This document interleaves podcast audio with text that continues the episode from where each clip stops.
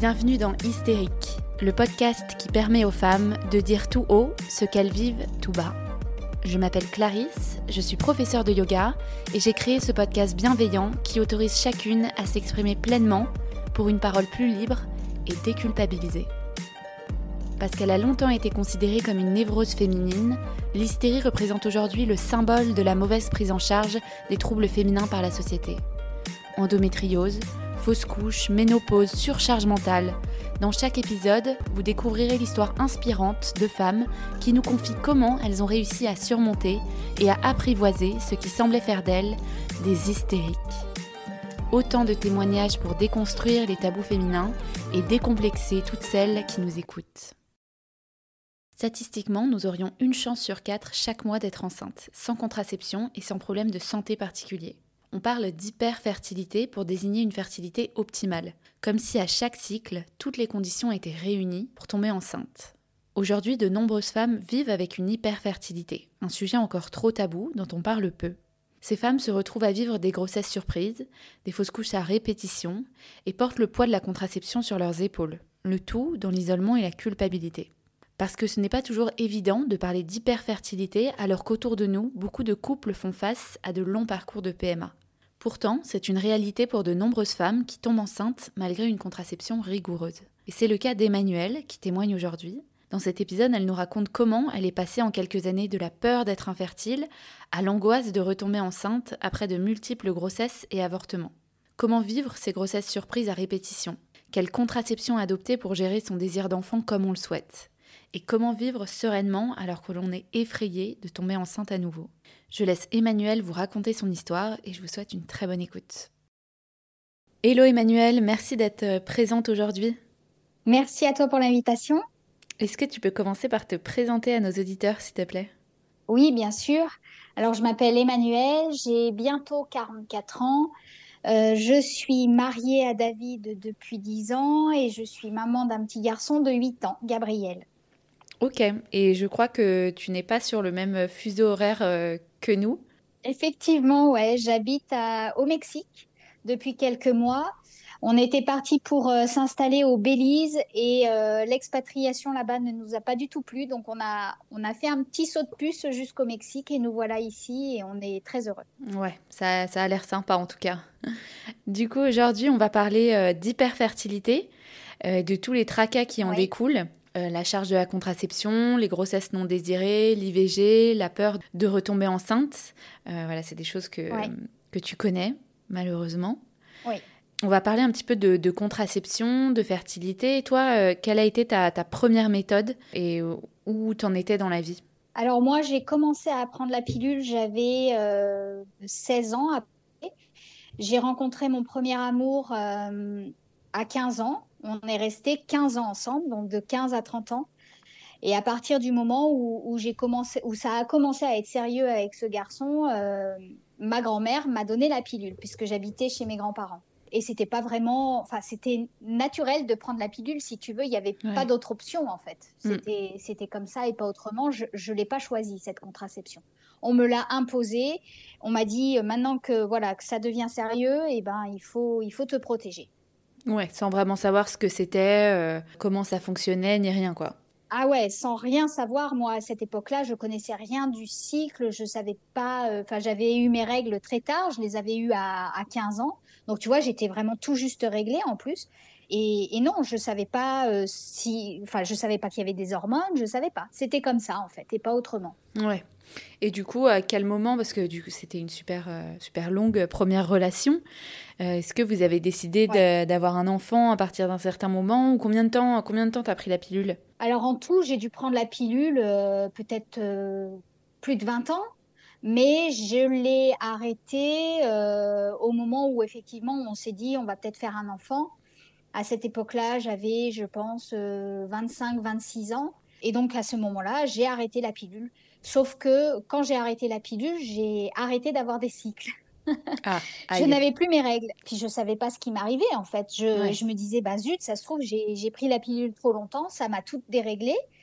Euh, je savais pas ce qui se passait. Et donc, je suis allée voir à cette époque-là mon gynécologue qui euh, m'a fait faire des prises de sang et qui a détecté euh, une hyperprolactinémie. Donc la prolactine, c'est l'hormone de hum, la lactation. Et c'est vrai que quand je me touchais les seins et notamment quand je pinçais les tétons, j'avais du liquide qui sortait.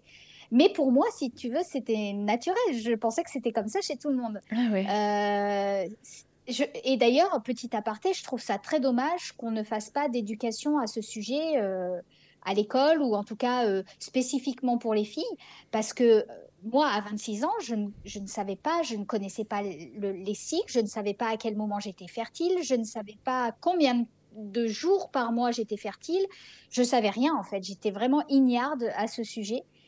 Et, euh, donc cette hyperprolactinémie, euh, souvent, elle, est, euh, elle va de pair avec une, arrêt, un arrêt des cycles. Et c'est exactement dans ce schéma-là que j'étais à ce moment-là. Ok, bah, tu vois, j'avais jamais entendu parler de ça, même l'hyperprolactinémie, euh, je je connaissais pas du tout. Donc ça aussi, effectivement, on pourrait en l'aborder, tu vois, à l'école. Euh. C'est ça. Et l'hyperprolactinémie, en fait, souvent, bah, le, cette hormone de lactation, elle est, euh, elle est en hyperprolactinémie quand la maman vient d'accoucher et allait son bébé. Ouais. Ouais. Oui, ça me paraît plus logique. J'étais pas, si tu veux, dans le dans le bon, dans le bon timing. Le bon timing, ouais. Et avant ça, avant de prendre la pilule, tu avais des cycles réguliers? Ah oui, j'étais réglée comme une horloge, ouais. Ok. Et donc les médecins n'ont pas pu te dire ce qui avait euh, déclenché euh, cette euh, hyperprolactinémie?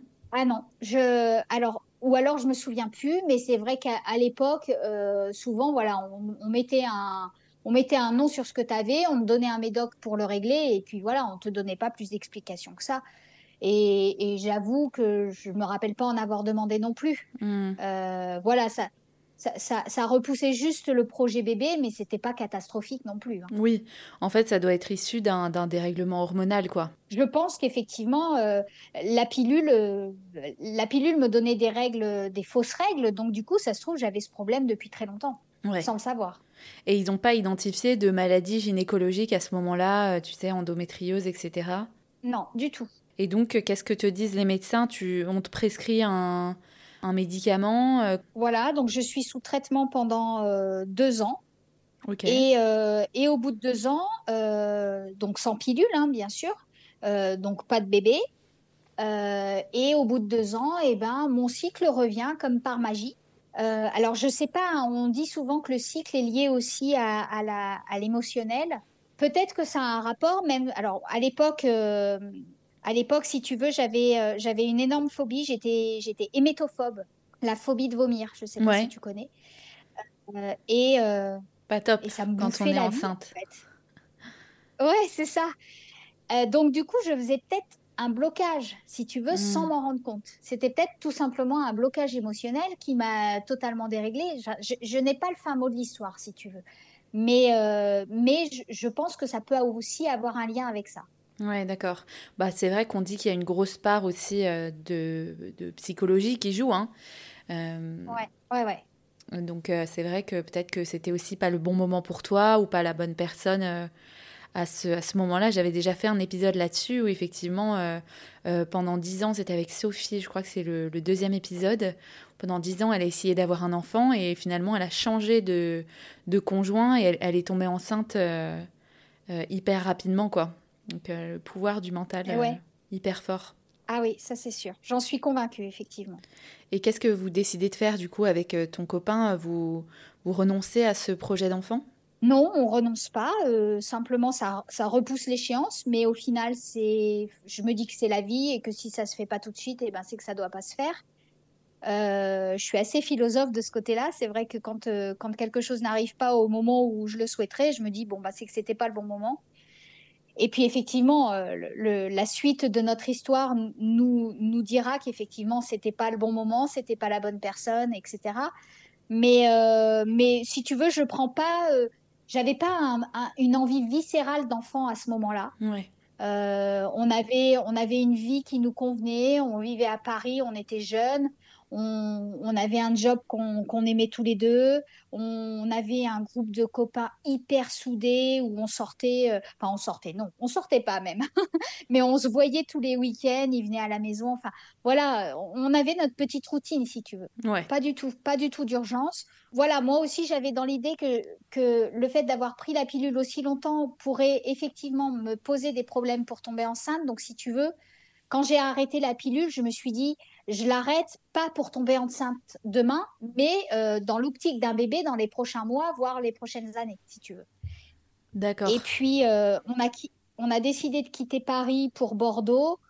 Et là, ça a été le début de la fin de, notre histoire, de notre, de notre équilibre à deux, euh, que ce soit équilibre amical, équilibre professionnel, équilibre amoureux. et puis finalement, on, on s'est éloigné, on s'est séparés. Hmm. Et alors après ça, tu es tombée enceinte du coup pour la première fois? Ouais, je suis tombée enceinte en 2010, je dirais. ouais, 31 ans. Ok. Et en fait, ça a été, ça a été euh, extrêmement euh, soudain. Si tu veux, euh, je, à cette époque-là, je, ne prenais pas la pilule parce que j'avais pas repris la pilule. J'avais retrouvé des cycles, mais je n'avais pas repris la pilule. Et puis la pilule était sortie de ma vie, si tu veux, à ce moment-là. Et j'ai rencontré quelqu'un d'autre et euh, je suis tombée enceinte euh, très vite. Et du coup, euh, ça a été un vrai coup de massue parce que je me suis dit, mais non, je ne peux pas tomber enceinte. Je ne peux pas tomber enceinte. Tu vois, dans ma tête, c'était C'était, bah non, je... effectivement, j'ai retrouvé mes règles, mais, mais non, je ne peux pas tomber enceinte. Ça marche pas comme ça. ça marche pas comme ça. Et comment du coup tu as réagi quand tu l'as appris euh, Parce que c'est clair que j'imagine que ça a dû te faire vraiment bizarre de tomber enceinte euh, sans le vouloir après euh, ces années sans, sans, y arriver quoi. Oui, et puis pour moi, le père de mes futurs enfants, c'était Vincent et c'était personne d'autre, tu vois. même si on n'était plus ensemble, je m'imaginais pas faire un enfant avec quelqu'un d'autre. Je, Vincent, ça, ça a, tout, ça a été mon grand amour euh, et puis un amour de jeunesse, tu sais comment c'est, c'est très très très fort. Et, euh, et à ce moment-là, ouais, quand je suis tombée enceinte, euh, bah ça, ça a été la catastrophe pour moi. Je, il a été inenvisageable, à, enfin c'était inenvisageable que je garde cet enfant, ah inenvisageable. Ok. Et alors comment s'est passé l'IVG pour toi? Alors l'IVG s'est plutôt bien passé, j'ai envie de te dire. C'était médicament? C'était un médicament. Alors à cette époque-là, ça se passait à la maison. Donc ils te donnaient le médicament, tu expulsais à la maison. J'ai pas du tout eu mal, euh, j'ai pas ça s'est passé vraiment sans douleur, sans sans stress, sans alors un IVG c'est toujours euh, c'est toujours difficile mais si tu veux je, l'ai pas mal vécu et en fait j'ai été obligée d'avoir un curtage après parce que tout n'avait pas été évacué. Hmm. Mais mis à part ce, ce, ce curtage sous anesthésie générale quand même, euh, si tu veux, ça s'est plutôt bien passé. Ok, donc on n'a pas gardé un souvenir euh, un peu traumatisant, euh, au contraire, physiquement et moralement, tu t'en es bien sorti, quoi. Plutôt bien, ouais. Et alors, bon, j'imagine que là, après ça, tu te dis que il va falloir utiliser une nouvelle méthode de contraception, quoi. Alors, effectivement, à ce moment-là, de toute façon, après un IVG, on te prescrit systématiquement, on te laisse pas ressortir sans une, une petite une petite euh, ordonnance, euh, une petite ordonnance voilà, de, contraception. Ok. Et puis souvent, euh, quand tu n'as pas eu de premier enfant, on ne te donne pas autre chose que la pilule. Donc je suis repartie avec la pilule. Alors la pilule, on n'en a pas encore parlé, mais c'est vrai que c'est pas c'est pénible, quoi. Un truc à, penser tous les jours. Alors, je, je, suis très, très à cheval là-dessus et je faisais très attention. Je pense que je ne l'ai jamais oublié de ma vie c'est même sûr, je l'ai jamais oublié de ma vie. Mais voilà, c'est contraignant. Et puis, euh, il y a des effets secondaires. Euh, alors, j'ai jamais trop su si c'était ou les règles ou la pilule, mais en tout cas, euh, voilà, t'es pas bien quand tu es sous contraceptif, en tout cas sous pilule. Et moi, je le vivais pas bien, mais bon, j'avais l'impression de pas avoir le choix, en fait. Ouais, c'est ça, tu subissais un petit peu le truc euh, bah, sans avoir d'autres options non plus, quoi, parce que j'ai pas l'impression que dans ton parcours, on t'a euh, t'a souvent donné le choix. Eh ben, jusqu'à présent, non, on me l'a, on me l'a pas vraiment donné, effectivement. Ouais. Et alors, quand est-ce que tu, tu rencontres ton, ton mari dans tout ça? Alors, mon mari, je le rencontre en 2012, donc deux ans plus tard. Euh, à cette époque-là, Eh ben, je me souviens plus. Est-ce que je suis sous pilule? Oui, je dois être sous pilule à ce moment-là. Ouais, je suis sous pilule à ce moment-là. Et, euh, et, ça s'est passé très vite avec mon mari. Euh, déjà, on était plus âgés, et l'un et l'autre. Euh, lui, il a 7 ans de plus que moi. Il avait déjà deux enfants d'un premier mariage. Donc, si tu veux, au tout début de notre relation, je, je, me suis pas dit c'est l'homme de ma vie, c'est le père de mes futurs enfants. Moi, j'étais un petit peu stressée parce qu'il avait déjà deux enfants et je me voyais pas devenir maman de deux enfants déjà faits. Si tu veux, j'avais jamais imaginé ça dans ma vie. C'était pas dans tes plans. Moi, je m'étais imaginé ben non, je m'étais imaginé toujours avec Vincent, avoir deux enfants, et puis voilà, pour moi, c'était comme ça le plan. Et puis bon, ça s'est pas passé comme ça. Mais voilà, je m'imaginais pas belle-mère. Et pourtant, au bout de deux mois de relation, euh, David me dit euh, T'as envie d'un enfant? Bah, Je lui dis Oui, évidemment, j'ai 30, 34 ans, je, oui, j'ai envie d'un enfant. Et il me dit ben, Moi aussi, j'aimerais bien en avoir d'autres. Et puis finalement, ça s'est allé très vite. On s'est mariés au bout d'un an. Et l'année suivante, on avait Gabriel. Ok, donc en euh, fait, efficace. Euh, très efficace. J'ai arrêté la pilule au, moment où on a voulu euh, mettre un bébé en, route. Et le mois suivant, j'étais enceinte. Ok, donc tu es tombée enceinte à 36 ans, c'est ça? Alors, je suis tombée enceinte à 34 ans. Ah, 34 Alors, ans. je suis tombée enceinte et j'ai fait, j'ai fait une fausse couche. J'ai pas repris la pilule, bien évidemment, et je suis retombée enceinte le mois d'après. Et là, là c'est Gabriel qui est né huit mois après. Ok. Et, euh, et après ça, tu t'es dit que, que tu voudrais un deuxième enfant ou, ou justement avec euh, ton, ton mari qui a déjà deux enfants, le vôtre, tu t'es dit que ça faisait déjà pas mal? Ouais, non, il n'a jamais été question d'un deuxième enfant.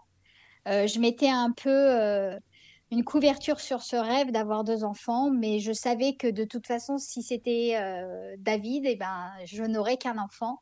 Et c'est très bien comme ça. Je, je suis très heureuse d'avoir qu'un enfant. Ça me va très bien. Euh, je l'ai, je l'ai jamais mal vécu le fait de le fait de pas avoir de deuxième enfant. En tout cas, ça a jamais été le plan. Effectivement, euh, euh, moi, je me voyais pas avec avec quatre enfants une semaine sur deux, quoi. Ouais. J'imagine.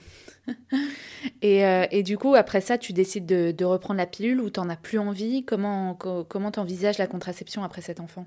Alors, euh, à ce moment-là, on me propose, on me donne le choix entre soit la pilule, soit euh, le stérilet. Euh, moi, j'avais vraiment plus du tout envie de me gaver d'hormones. donc, je choisis le stérilet au cuivre. Et j'avoue que ça a été une révélation. C'était génial. mis à part effectivement des règles très très abondantes qui ont fait que euh, bah, j'ai eu des grosses, grosses carences en fer.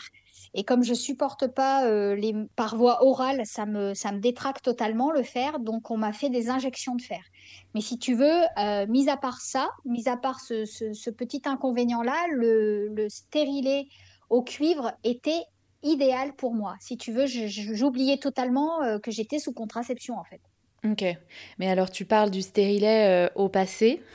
Qu'est-ce qui s'est passé avec ce stérilet? Qu'est-ce qui s'est passé avec le stérilet? Eh ben, j'ai fait une énorme infection un matin, je me lève, j'avais de la fièvre, j'avais très très mal au ventre. Et j'appelle ma belle-mère et je lui dis, euh, je me sens pas très bien. Euh, tenez-vous prête si jamais euh, j'ai besoin de vous parce que David était au travail, Gabriel était encore petit, donc j'avais peur de faire un malaise. Enfin, j'étais pas au top et j'avais très très mal. Et elle me dit non, mais ça serait peut-être bien que tu ailles aux urgences quand même. Donc je lui dis non, je suis pas chochotte, ça va, c'est pas la mort. Et puis plus euh, la matinée passait et plus ça allait mal, donc euh, je me décide d'aller aux urgences gynécologiques. Et effectivement là j'avais euh, bah, mon stérilet s'était déplacé. Et en fait avait provoqué une une grosse infection. Et j'ai failli y rester parce que ils m'ont dit euh, si tu étais euh, arrivé deux heures plus tard, euh, on n'est pas sûr que ça, que ça se soit passé comme ça. Ah ouais. J'étais à côté des femmes qui étaient en train d'accoucher, je hurlais plus qu'elles. oh là là, quel enfer. Un mal, ah ouais, un mal de chien, un mal de chien. Alors ça n'a pas duré très longtemps, hein, mais ça a été horrible. Ouais.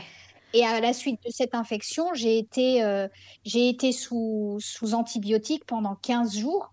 Et il m'avait mis une telle dose de cheval que pendant 15 jours, j'ai pas dormi. J'étais sous cortisone et sous, et sous antibiotiques, j'ai pas dormi pendant 15 jours. Ok, donc expérience un peu traumatisante là pour le coup. Ah oui, là complètement. Là complètement. Et si tu veux, euh, quand on m'a enlevé le stérilet, il était hors de question que je remette un stérilet et ah il était hors de question que je reprenne la, que je reprenne la pilule.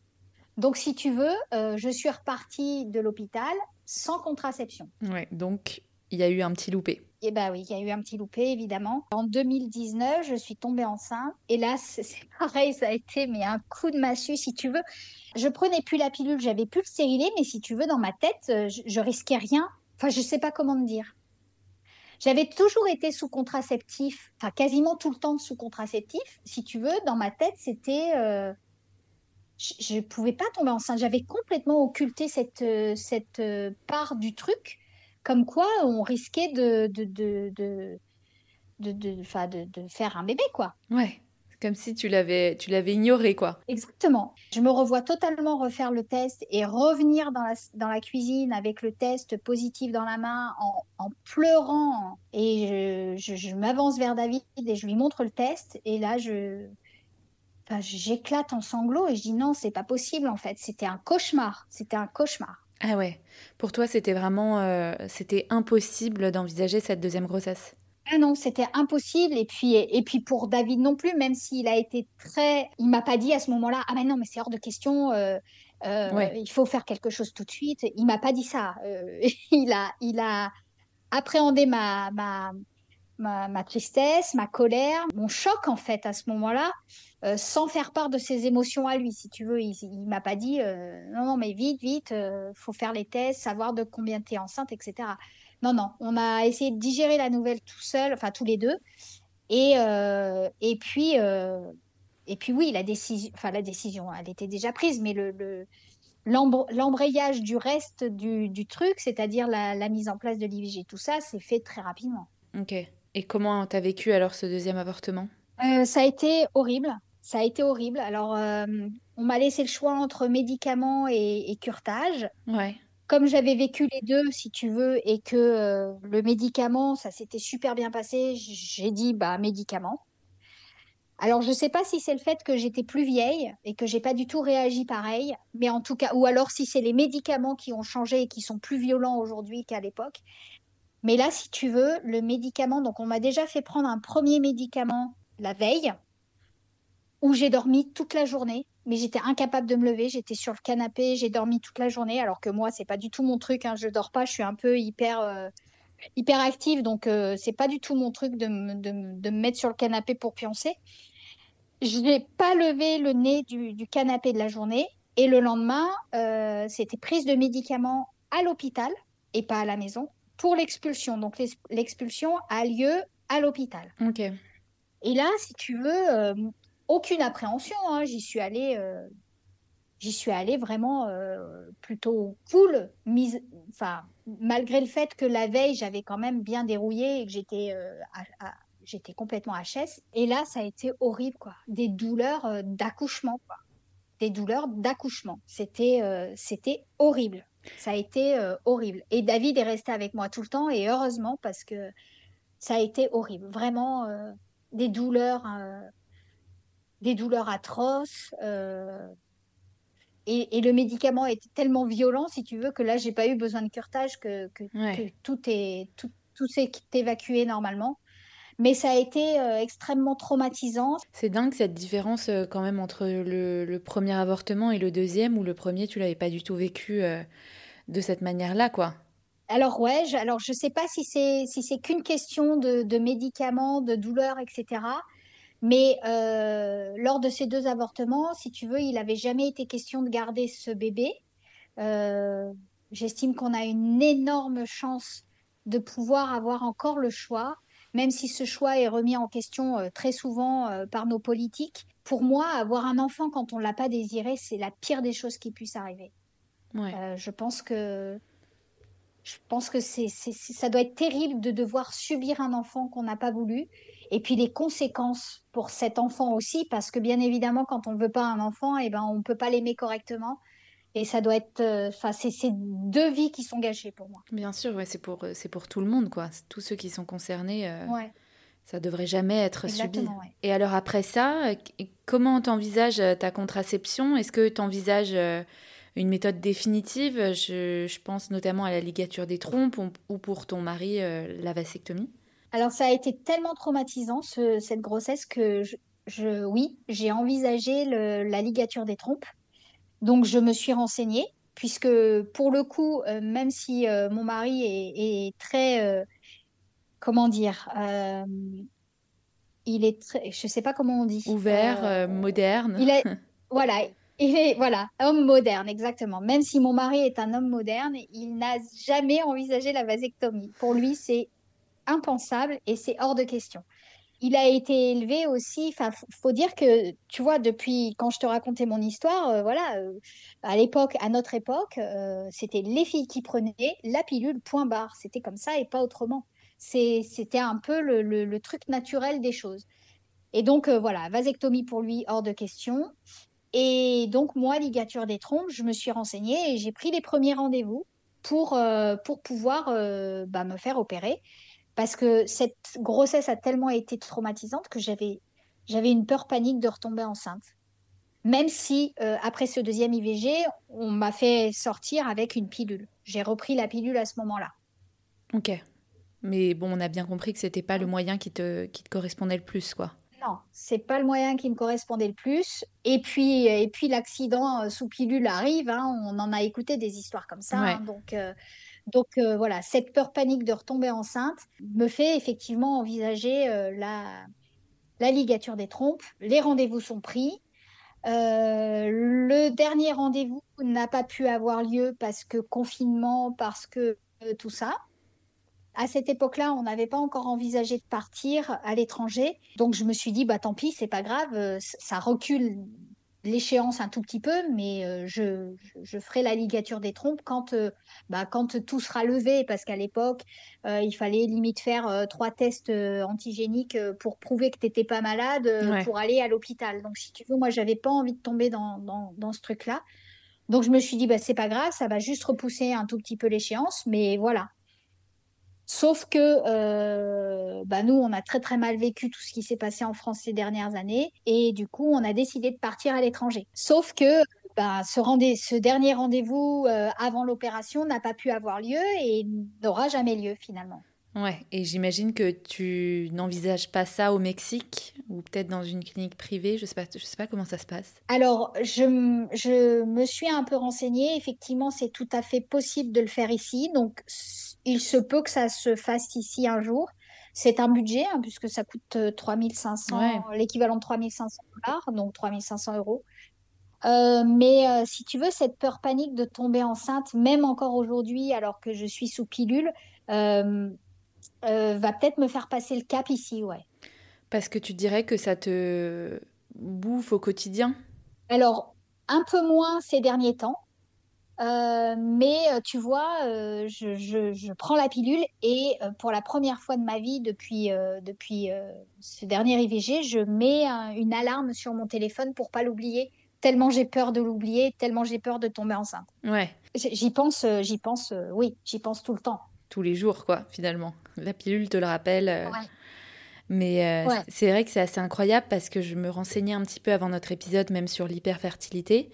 Et ça arrive, euh, dans la majorité des cas, ça arrive aux femmes entre 20 et 25 ans. Toi, ça te prend encore dans ton quotidien, tu vis dans cette frayeur de tomber enceinte alors même que tu as passé la barre des 40 ans, alors qu'on nous répète euh, sans cesse à nous les femmes qu'à partir de 35 ans euh, c'est fini, limite à partir de 30 ans euh, c'est fini, et t'es la preuve que non quoi. Ah ouais, et puis je pense que ça dépend, ça dépend de, tellement de paramètres, ça dépend de tellement, enfin ça dépend des femmes quoi, enfin je veux dire, j'ai pas d'explication hein, sur le fait que après, c'était peut-être euh, le premier compagnon qui faisait que je ne suis pas tombée enceinte non plus. J'en sais rien. Je ne sais pas si c'est émotionnel, je ne sais pas si c'est... Euh, je ne sais pas. Ouais. ouais c'est ça, en fait. Toi, c'était un peu euh, dans l'autre sens. C'est qu'à tes 25 ans, ça marchait pas et maintenant, ça marche un peu trop bien. Et maintenant, ça marche un, ça marche un peu trop bien, ouais. c'est ça.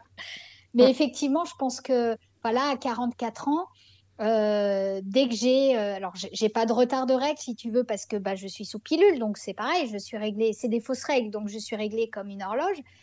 Mais euh, dès que j'ai mal au ventre, dès que je suis un peu trop fatiguée, c'est la première chose à laquelle je pense. Je me dis oh punaise. Ouais. Tu sais que un truc que je t'ai pas dit, mais dans mon armoire à pharmacie, quand on habitait encore en France, j'avais 5-6 tests de grossesse d'avance. Ah ouais, au cas où. Au cas où. Ouais. Alors même que tu étais sous contraception. Ouais, ouais, ouais. Ah oui, d'accord. Donc c'était vraiment une angoisse du quotidien, quoi. Ouais, ouais, une angoisse. Et pourtant, je rêve toujours de... de, de... Enfin, ça, ça a tellement été un rêve d'avoir deux enfants, mais aujourd'hui, et encore plus, enfin, depuis que je suis avec David, ça n'a jamais été envisagé, quoi. Ça n'a mmh. jamais été envisagé d'avoir un deuxième enfant. Et aujourd'hui, je me dis, si demain je tombe enceinte au Mexique, je ne sais pas du tout leur politique euh, à ce niveau-là, mais comme c'est un pays euh, très euh, catholique, je pense qu'ils sont pas trop trop chauds pour ce genre de choses. Et je me dis qu'avoir un deuxième enfant avec Gabriel qui a 8 ans, David qui a 50 ans, moi qui en ai bientôt 44, c'est enfin non, c'est hors de question. Ouais. Et puis après tout, tout ce qui s'est passé pour toi aussi, j'imagine que là, ce, ce serait vraiment pas envisageable. Ah ouais. Non, non, non, du tout. Du tout, du tout. Et c'est dingue parce qu'avec euh, ton histoire, on comprend que, que la contraception, c'est quand même une sacrée charge pour, euh, pour les femmes et que c'est jamais une évidence, tu vois. Même après 40 ans, euh, alors qu'on nous rabâche, comme je disais, que, que tout s'arrête après 30 ans, que, que voilà, notre espérance de, de fécondité est, très limitée. Toi, quels seraient tes, conseils pour toutes celles qui, nous écoutent et qui, comme toi, ont connu des, bah, des mésaventures avec la contraception, qui ont peur de tomber enceinte, qui trouvent pas de solution, qui trouvent pas de méthode qui leur convient? Bah, malheureusement, j'ai n'ai pas de conseils euh, puisque je, je, suis toujours dans, dans ce cas-là, moi, aujourd'hui. Ce qu'il faudrait, c'est vraiment un changement au tout début de l'adolescence, c'est-à-dire euh, donner le, Enfin, déjà, il faudrait que euh, la médecine fasse des, euh, des, efforts sur la contraception masculine et je mm. pense que c'est pas euh, c'est pas un truc qui est euh, qui est à l'ordre du jour. même s'il y a effectivement quelques pilules qui donnent un peu un espoir à ce niveau-là sur la contraception masculine. Mais je pense que c'est quelque chose dont il faut parler avec son conjoint, le, enfin avec son ami, son, son, copain le plus tôt possible pour essayer de se mettre d'accord sur, sur la façon dont on va se protéger pour pas avoir d'enfants. Je pense aussi qu'il faudrait que, que les filles connaissent un peu mieux leur cycle. Euh, à partir du moment où elles sont réglées, il faudrait qu'elles sachent, et ben voilà. De... Alors c'est pas, euh, c'est pas, euh, c'est pas une règle, hein, mais je veux dire, il faudrait qu'on leur dise qu'elles sont fertiles que deux jours par, par mois. il faudrait qu'on leur explique quand est-ce qu'elles sont le plus propices à être fertiles. Il y a vraiment, je pense, un, une une, culture à faire à ce niveau-là chez les, chez les jeunes filles. Parce que moi, euh, j'ai 44 ans et je ne l'ai jamais eu. Après, j'ai été élevée par mes grands-parents, donc c'est clair que c'était peut-être pas euh, aussi évident. Mais j'ai l'impression que les, mes copines qui ont été élevées par leurs parents, bah, leur mère leur a jamais appris ça non plus, quoi. Et parce que elles l'ont jamais appris non plus.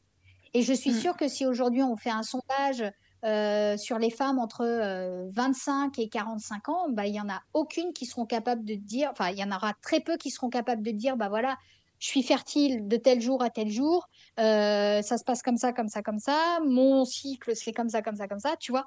Ah bah oui, bien sûr. Je pense qu'il y a vraiment des lacunes.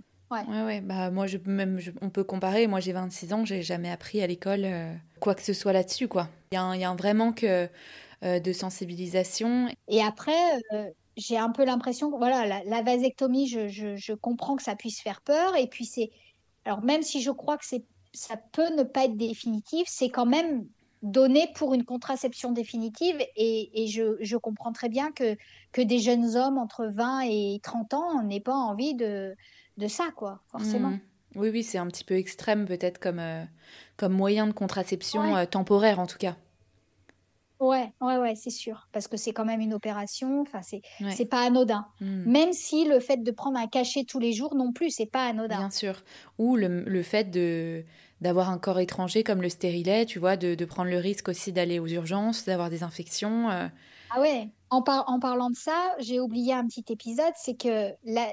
après ce deuxième avortement, donc je suis repartie sur la pilule et ça me correspondait tellement pas que je me suis fait poser à nouveau un stérilet. Ce stérilet, je l'ai fait euh, enlever avant notre départ au Mexique. Hmm. Parce que je me suis dit, s'il se réinfecte là-bas. Ah ouais.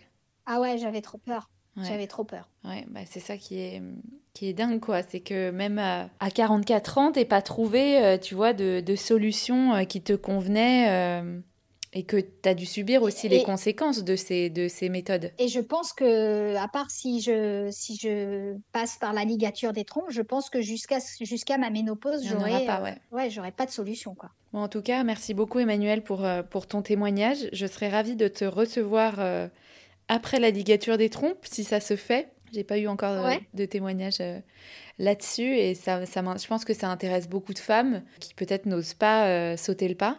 Eh ben, écoute, je te tiendrai au courant. Ouais, si très ça bien. se fait.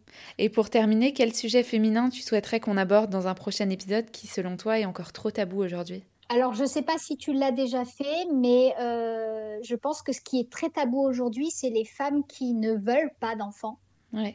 qui n'ont pas d'enfants et qui n'en veulent pas, quelle que soit leur raison hein, d'ailleurs. Tu vois, je, je, travaille pour une, pour une femme qui est coach en fertilité pour les femmes en parcours PMA. Et on se rend compte que effectivement, ben, il y a des femmes qui ont peur de tomber enceinte parce que elles ont un modèle euh, de, elles ont un modèle de mère qui correspond pas à leur idéal. Hmm. Et du coup, ça leur, ça les bloque quoi. Et effectivement, je pense qu'il y a des femmes qui ne veulent vraiment pas d'enfants et, et, pour le coup, c'est c'est acté dans leur tête et c'est acté dans leur, euh, dans leur quotidien et c'est encore trop tabou. C'est un sujet que j'ai déjà abordé, euh, mais en fait, euh, chaque femme a un point de vue différent, a une raison différente, et euh, c'est ça qui est hyper mmh, intéressant, tu vois, c'est de confronter aussi, briser un peu cette idée reçue comme quoi la maternité, ce serait quelque chose de d'inné et un désir hyper instinctif chez la femme. Ouais. Parce que moi, tu vois, depuis toute petite, je veux avoir des enfants. Et pourtant, j'ai perdu ma maman, j'avais 7 ans. Donc, si tu veux, j'ai pas vraiment eu de modèle non plus de, de, maman et de, et de maternité. Mais pour moi, c'était inenvisageable de ne pas avoir d'enfant. Hmm. En tout cas, euh, euh, donc voilà. Merci beaucoup, Emmanuel. j'espère merci à toi. J'espère que d'autres femmes nous auront écoutées, se sentiront un peu moins seules avec ton témoignage. Euh, je mettrai. J'espère. je mettrai les informations de ton compte Instagram dans la barre d'informations du podcast pour celles qui veulent te contacter dis à très bientôt alors. Oui, merci, à bientôt. J'espère que cet épisode vous a plu. Un grand merci pour votre écoute. Si vous souhaitez soutenir le podcast, n'hésitez pas à vous abonner et à mettre 5 étoiles sur votre plateforme d'écoute dès que vous avez un petit moment. Vous pouvez également me laisser un commentaire ou me contacter directement sur le compte Instagram hystérique.podcast pour partager votre histoire et à votre tour libérer la parole. Je vous dis à la semaine prochaine.